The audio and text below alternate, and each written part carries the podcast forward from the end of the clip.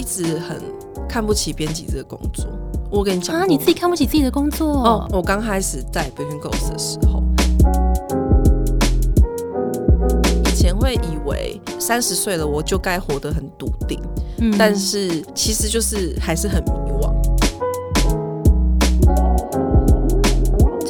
心受邀参加女力播客串联计划，共有十八位女力 podcaster 一起参与，让大家听见各领域有才华的女生的声音。感谢上一棒左边茶水间的介绍。对于园区工作、自我成长和个人品牌经营相关的主题，有兴趣的朋友们可以到左边茶水间去听听。大家好，我是 Grace，欢迎收听。最近工作还好吗？最近工作还好吗？是我们很常和朋友聊天的开场白。但除了好与不好之外，很多说不出口的，没有被了解的，不知道和谁说的，希望都能在这里聊给你听。节目每次都会邀请一位在职场上努力发光发热的来宾，来和我们聊聊最近的工作与生活。今天这位来宾非常的特别，他就是我们以前的主编，然后也是我。热舞社的学妹 Ada，哇哇，她自带音效，以及自带洪亮的笑声，我很克制，我刚刚 OK 好。那 Ada 离开了我们之后，工作还好吗？离开了之后，然后在那边回锅，大炒回锅肉，很好啊。而且我就觉得今天这一集就是要找你聊，因为第一件事情是你也是即将满三十岁，而且我们之前因为一起工作过，然后我们这里超多读者们，很多时候都会在三十岁面临一个。迷惘的一个关卡，就大家都会觉得说：“天呐，已经三十岁了。”然后大家会对三十岁会有一个恐惧，他会想说，担心自己好像也找不到自己的定位，对，薪水好像还不够高，然后还没有找到结婚的对象，然后未来不确定要往哪里走，就是种种种种不确定，好烦恼。就是我们今天就来聊。三十岁就应该会知道之后会怎么样的吧？我觉得那时候看到这个题目，觉得超级我可以讲脏话，可以超靠背。我觉得很棒，没有，我觉得我觉得真的很棒。就是反正因为那时候 Grace 有，就是你有列那个访纲给我，然后我那时候看完之后，第一个想法就是这期节目播出之后，很希望可以把这个访纲广发给即将满三十岁的为什么这群人？因为你看到这些问句，你会自己去想说，那我回答是什么？嗯，然后你在回答。过程当中，其实也是帮助自己梳理一些，然后自我疗愈，这样吗？你刚刚讲的那些烦恼啊，很多东西都是庸人自扰，就是人很爱庸人自扰，真的。嗯，那其实就是你有那些答案之后，你就会发现说你自己在干嘛。嗯，对，所以不需要无谓的恐慌。好啦，所以你不要废话那么多。你自己快要三十岁了，你自己的心情怎么样？你怎么会说？我觉得这集节目，嗯，这集节目录之前，就是我。我朋友在脸书上面发了一篇三祝自己三十岁生日快乐文章，然后引来我巨大的恐慌。天哪！对，你不是替他开心，你是引来恐慌。没有，因为他自己也很恐慌。我觉我觉得就是呃，三十岁恐慌是一个集体传染的现象。傻眼。就是你原本可能就会觉得说我自己走的好好的，但是就会发现说，当大家都在想说我三十岁了，因为你知道那种生日文都会很矫情，就会说我今年完成了对对对对对，你知道的，而且你身边有很多老板，就是一定有很多这种，真的，就是应该说就是大家都会开始讲说哦，我做了很多很厉害的事情，也算是自己给自己一些鼓励，但是在旁人。即将满三十岁，因为他先三十岁吧，我还没，我算是就是我明年后背，我后背，对，这样已经快了，我已经 整整个身体差那一脚在里面了，然后就会开始陷入一个，那我是不是做的还不够好的一个焦虑感？但是看完这个方纲之后，就觉得好像自己也没有做那么那么差。我们等下可以来聊一下。好，所以你是感觉到有点焦虑的。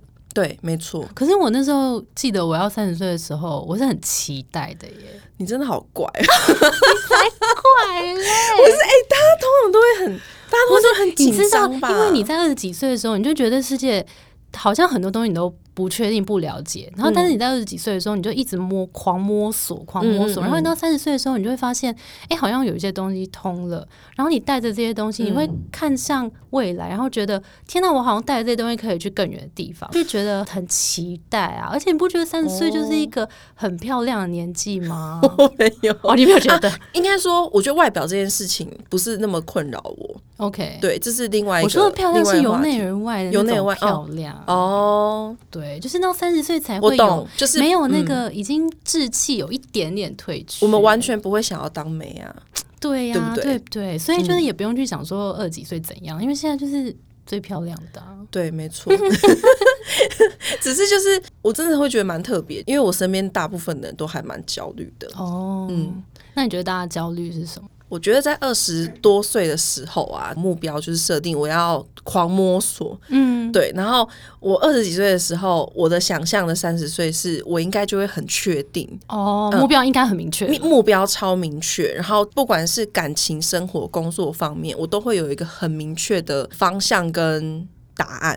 我觉得主要是答案，呃，我会知道自己要干嘛。就是那个时候会有一个想象是，那我薪水。要很多，三十岁的现在，我就会有点不太确定自己有没有达到二十几岁那个目标。但可以唯一可以确定的就是，有比二十几岁的自己懂事非常多啦。哦，怎么说？嗯，比如说一些人际上面的事情，像以前刚进职场的时候，我的美甲师就会跟我说：“ 哎，你以前真的是职场小白兔。”哎，比如说他 他要跟我说要做什么样的款式，我都会说好。但现在我就会很有自己的主见。OK，没有，就是哎是说我要小小讲一个题外话，就是讲到这件事情，就是我们的同事啊，嗯，然后他就那天，就是我们就在聊说这个主题要找 A 达来聊，嗯，然后他就说，哎，他很适合，因为他都知道中午要吃什么。靠背，我好像知道那位同事是谁哦。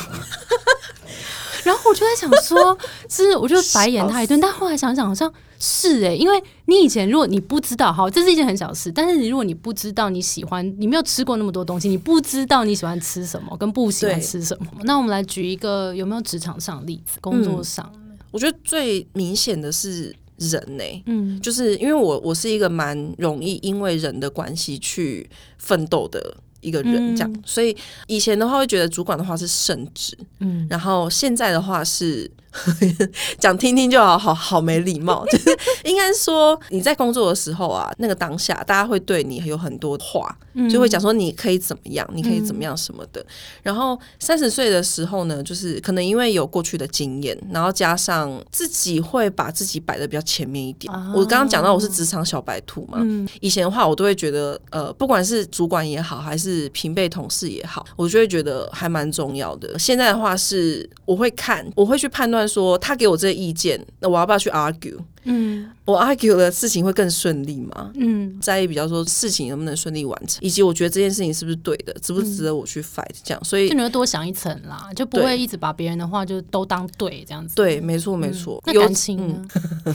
感情怎么又笑出来了呢？以前长期单身，那时候其实当然会想说三十岁应该要结婚了吧什么，但是其实也不抱什么希望。现在反而是消极的最明确的，就觉得 you never know，哎，真的哎。我现在回去看我二十几岁的时候照片啊，我真的觉得我那时 候好无所畏惧哦哦哦哦，就是好 fierce，然后然后你会看到自己就是这么的青涩，可是却这么有自信，到底是发生什么事情？你知道吗？那时候真的就是 young and loud，你知道吗？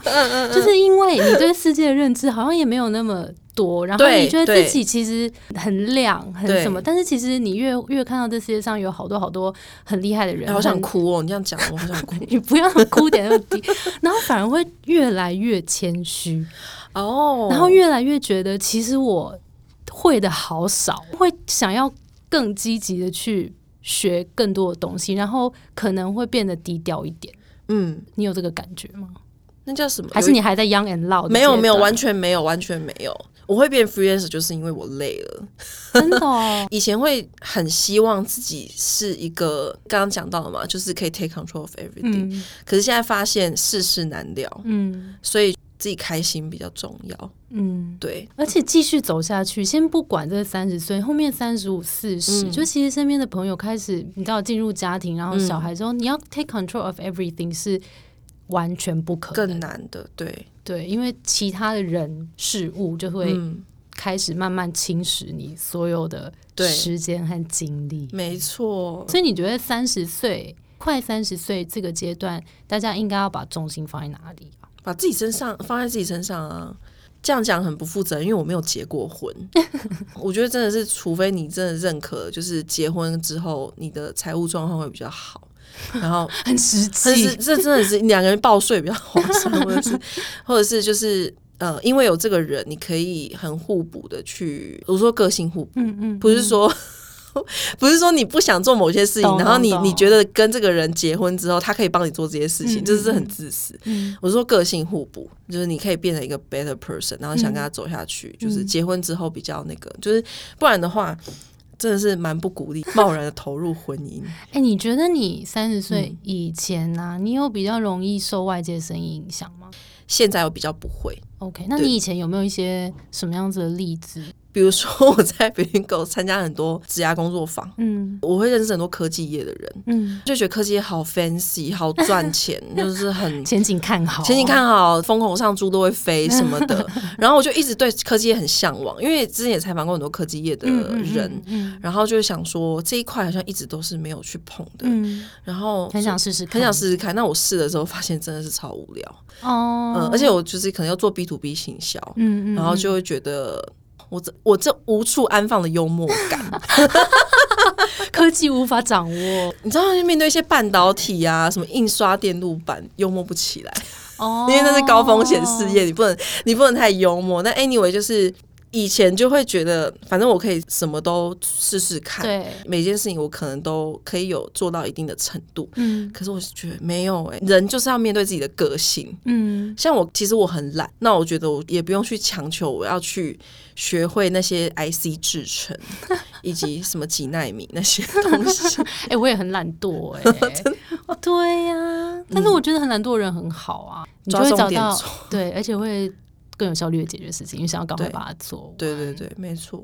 哎，你三十岁当下，你有给自己一些目标吗？很多时候目标不够漂亮，你就不敢讲。我其实也一直都是一个不是目标很明确的人呢。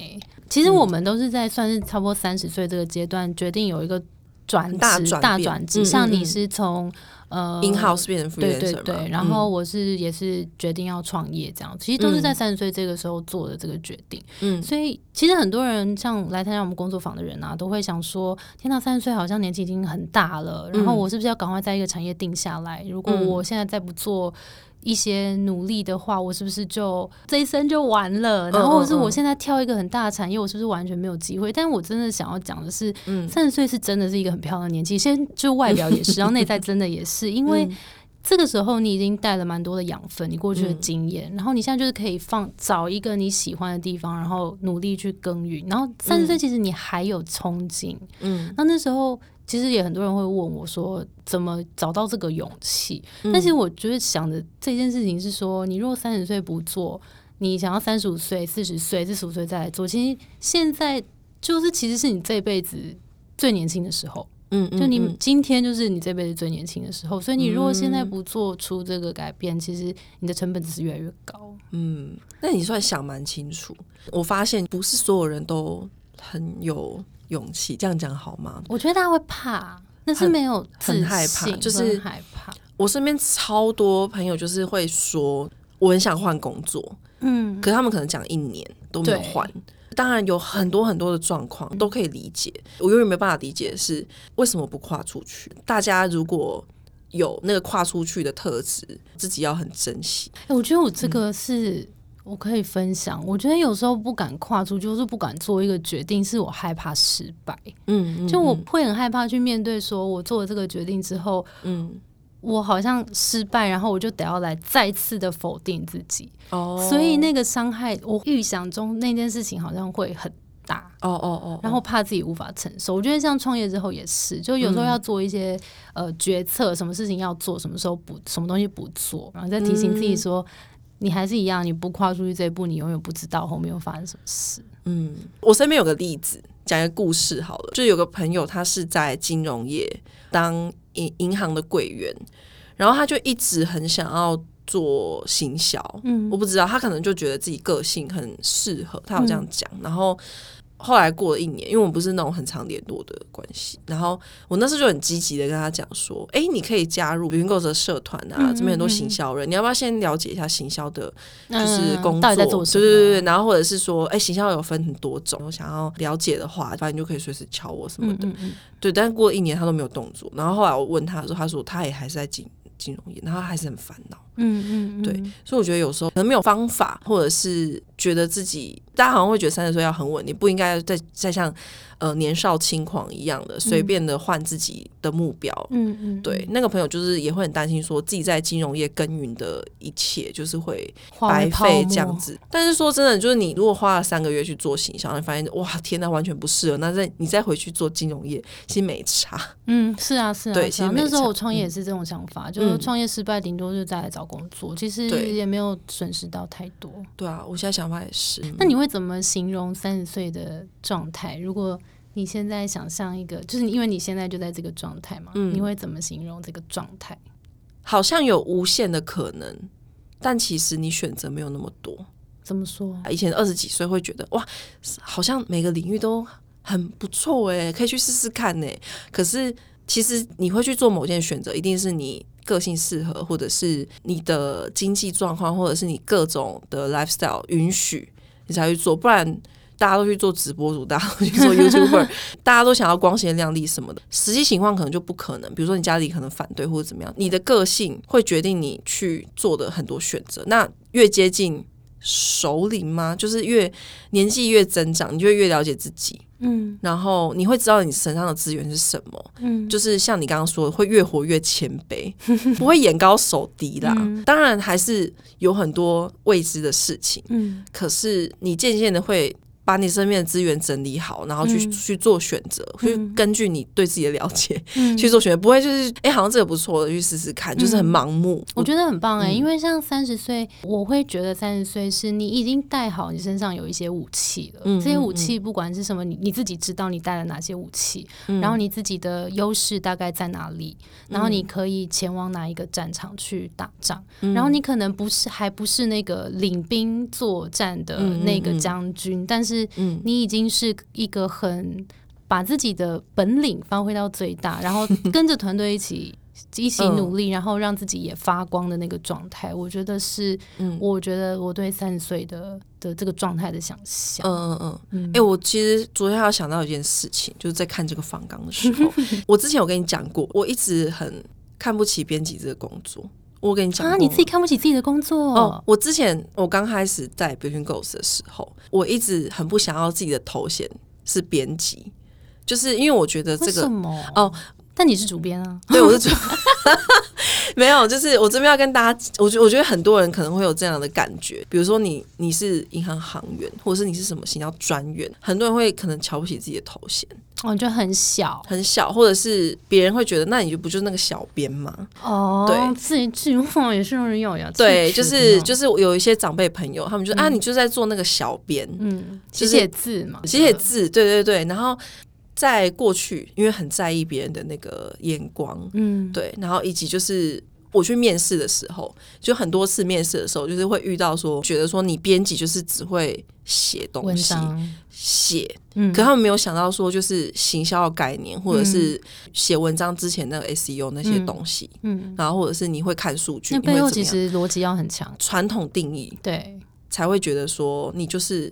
文书作业，可能自己也会被这些话影响，因为可能那讲这些话的人是长辈，嗯，然后自己也会有点看不起编辑这个工作。哦，对，嗯，你那时候怎么调试的？因为你如果做一个工你 我吗？你会给我很多那个信心吗？以及就是可能也是因为编辑这个工作一直在进化，嗯，然后渐渐的就会发现，一个编辑要做的事情远比你想象的更多。对，包含气化以及就是对市场的一些了解，然后你也要，当然还会有很多很多不足。我现在回头看，我都会觉得一些 想的一些主题很晒，或者是 就是怎么没有再多去做一些判断，然后写这样，都会你又进步了，都可能吧，都会觉得说啊，当时怎么。这样子一定大，你看我们回去看我们自己以前跳舞影片，多丑，然后看以前穿的衣服，哪来自信啊？不是啊，那穿的什么意思？就会觉得是，哎，我们以前长那么丑，还不是很很有自信的摆 pose，就是这样啊。然后现在长大，就是世面也见比较多，就会才会发现，其实哈，这个品味还是很重要的。对，所以我觉得随着岁数增长，我觉得累积品味也很重要啦。哦，对，就是你会开始知道，对啊，对一些东西的 sense，但不一定是漂亮嘛，可能对你的电影啊、音乐啊、你的生活，可慢慢有一些讲究。我觉得这也是好玩的地方，就是你开始可以把生活活成你想要的样子。嗯，哎，对我有一些四十几岁的姐姐朋友，就是他们真的超知道自己要什么。对啊，嗯，就是我要哪一个年份的哪一个产区的红酒，对，然后会说长得超帅，那个锅底我要去哪一个市场买的那个什么东西，就是去熬，然后就觉得超美的，能够讲出你要用哪一个骨去熬什么汤。他们就越来越在意生活，因为我觉得越来越就是工作很重要，但其实生活才是我们。就是我们人生的样貌，是生活堆起来。有时候你你有那个底蕴之后，你工作做了某些判断，会是一个比较成熟的判断。没错，对啊，对啊。那你觉得你有没有最感谢过去的自己做过一个最好的决定，带你来到现在三十岁？很多，但是如果真的要讲的话，应该会是。小时候花超多时间在上作文班，天哪，好可爱！就是我以前是不太补习的，就台南孩子那个年代。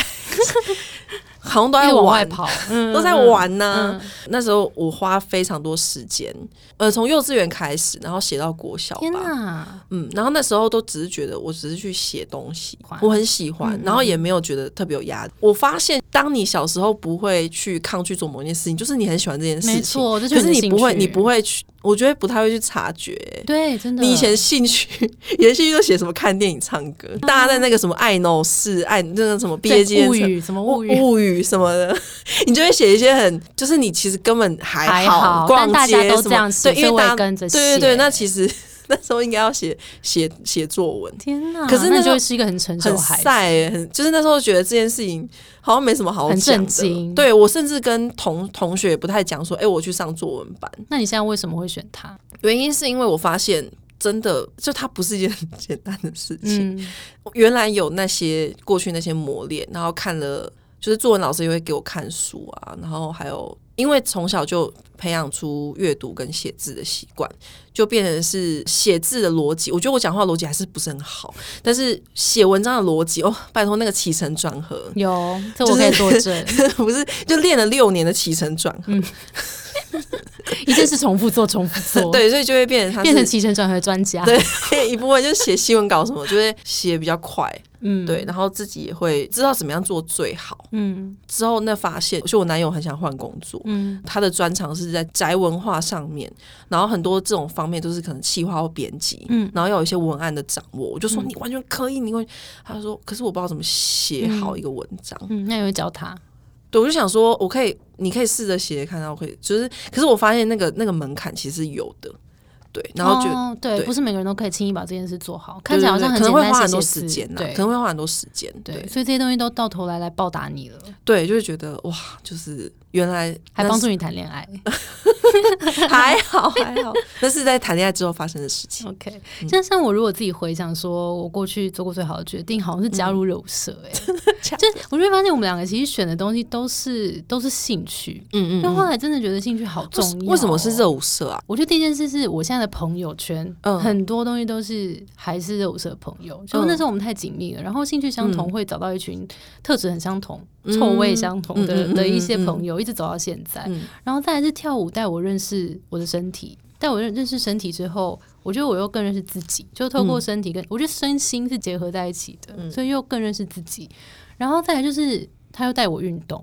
哦，就因为我现在还是礼拜二晚上教课嘛，我就想说，如果我没有跳舞的话，重点是你有持续的力量哎，你有持续的，就是因为喜欢，就像你，你会一直写，真的喜欢它。嗯，然后像跳舞会一直跳，你根本没有发觉，你已经一直在做了，那这就是就是你的兴趣。而且我觉得最重要的事情是，很多时候我们这边也有很多读者会说，工作很没有动力，或是不知道每天为了什么起来这样。可是有时候他会对工作有太多期待，觉得好像我工作要绝对就是符合我的热情。对，但是很多时候是你的下班后，其实你的人生才开始。其实你可以从你的下班后人生去找你的。兴趣跟你支持你走下去的动力，像我觉得如果下班很累去跳跳舞，就觉得今天很完满。对啊，所以像你选了写作，嗯，然后我选了跳舞，我就觉得是也蛮鼓励大家回去想想小时候或者以前的时候做过什么事情是让你很开心的，嗯。然后试着把它找回来，好像蛮好的。最近就发现，就是写东西这件事情对我来说很没有压力，然后还蛮开心的。嗯嗯，对，然后也不是只是写写东西啦。那你觉得它对你来说是什么？对我来说是武器吧。哦，它是你的武器。对啊，嗯嗯，就是最喜欢的那个武器。对对对对对，磨了很久了。嗯，对啊，然后 sharp 的那个，对，很亮的那个那个武器。OK，对。那 A 大有没有对于三十岁的一个给大家的一个建议？以一个过来人的身份，过来人，我觉得反而反而不是反而不是建议，而是就是想要跟大家讨论，大家可以去想一件事情。我我觉得。不用压力这么大。如果你已经是很擅长给自己压力的人，我会非常建议，我会非常建议，对你放过自己。就是很多人就是还会说什么我要撑过试用期，你有没有发现你在用“撑”这个字？对，就是你工作你为什么要撑？动词好重要。对自己会觉得说，呃，你你的生活跟你的工作其实应该要是。嗯，你自己很愿意去做，很多时候就是真的不要那么勉强自己。嗯，对。那如果你本来比较想过一天就是一天，我觉得这种个性也蛮好的啊。你就把每一天过好。嗯，我很相信这一派，我是这一派的人。哦，真的吗？我觉得很多时候要这样，对，真的要放过自己，嗯，因为就会更从容过每一天。对对对对对。然后其实你就会反而当下才是最重要。对，反而你会把事情做好。嗯，对。所以我是。比较不是那个远大目标那一派的，不是说要追求我年薪要什么百万，或者是把它算的很清楚。我觉得人生哲学不是只有一种啊，没错，你不是只有看某一个杂志，然后它里面传达那个精神是，成功人物的成功人物，对对对，成功人物每天早上起来做的五件事情，那什么叫成功？自己可以去去思考这件事情。就是我觉得我到现在还是蛮迷惘，我想要的样子是。什么样？就是我觉得每个人都会不一样，可是也许也许就是现在你看到比你年长的人他们的样子，然后你会去羡慕的，嗯，那个样子，就是也许他是可以是一个 reference，但是我觉得每一个人每一个人都一定会有一些自己的形状，嗯，对啊，如果你今天是一个很。自我要求很高的人，那我真的是觉得，我以过来人的身份去呃建议大家，像我很多时候发生一些事情，我都会先说啊，对不起，怎么样怎么样。朋友就是有一次就给我一个忠告，他是一个很有自信的人，然后我觉得他这个忠告很好，他就说，哎，刘军，就是我本名，他说刘军，你你发生事情的当下，你。你先不要试着说对不起，你先试着说干你娘。很多时候不是你要道歉，或者是不是你的错，就是你要去把自己放到更重要的位置啊。嗯，就这是这是我给自己的一个人生课题。嗯，我觉得很重要，真的把自己往前放，重视自己的需求。脏话不是重点哈，对对对，没错。你有是发现我刚刚试图把它抓回来？重点是你要很 fierce 的去面对这个你现在面对这个情况，然后不是说啊。好像很卑微的去觉得说啊，都是自己的错什么的。嗯，对。好，其实这一集啊，想要带给大家的就是，如果你现在也在即将要三十岁，然后可能心里有一点迷惘跟焦虑的话，我觉得也可以建议大家回去想想看，你二十岁那时候想象的三十岁是什么样，你现在达成了多少，然后。那时候的目标真的是你要的吗？还是其实是外界的声音、别人的样子给你的？可以去想一下这件事情。那如果在职压上面有一些迷惘的话，其实也可以来看看我们的文章，然后也可以来看看我们的工作坊参考一下，可以来试图的厘清一下自己的声音跟外在的声音，跟你的接下来目标是什么。真的非常有用。希望大家可以把接下来的日子都。走成自己更想要的样子。嗯，好，那我们今天节目就到这里喽。我们的节目是最近工作还好吗？希望可以陪你一起把每天过得更好。谢谢你的收听，我是 Between Ghost 的 Grace。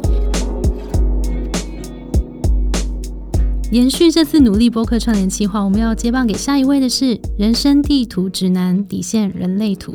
他们的节目主要是聊人类图的知识，想透过有趣的气话，用科学的方式介绍给大家，让大家可以由内了解自己，找到自己的天赋。他们这次的主题呢，会很深度的来聊聊情绪这件事情。有兴趣的听众可以搜寻《人生地图指南》底线人类图去听听哦。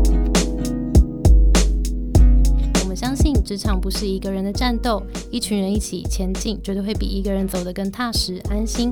我们会陪着你一起把职涯走得更漂亮。如果你喜欢我们的话，欢迎订阅我们的 Apple Podcast，分享给身边的朋友，也可以到我们的节目资讯栏追踪 Between Us 的 IG。那我们就下周见喽，拜拜，拜拜。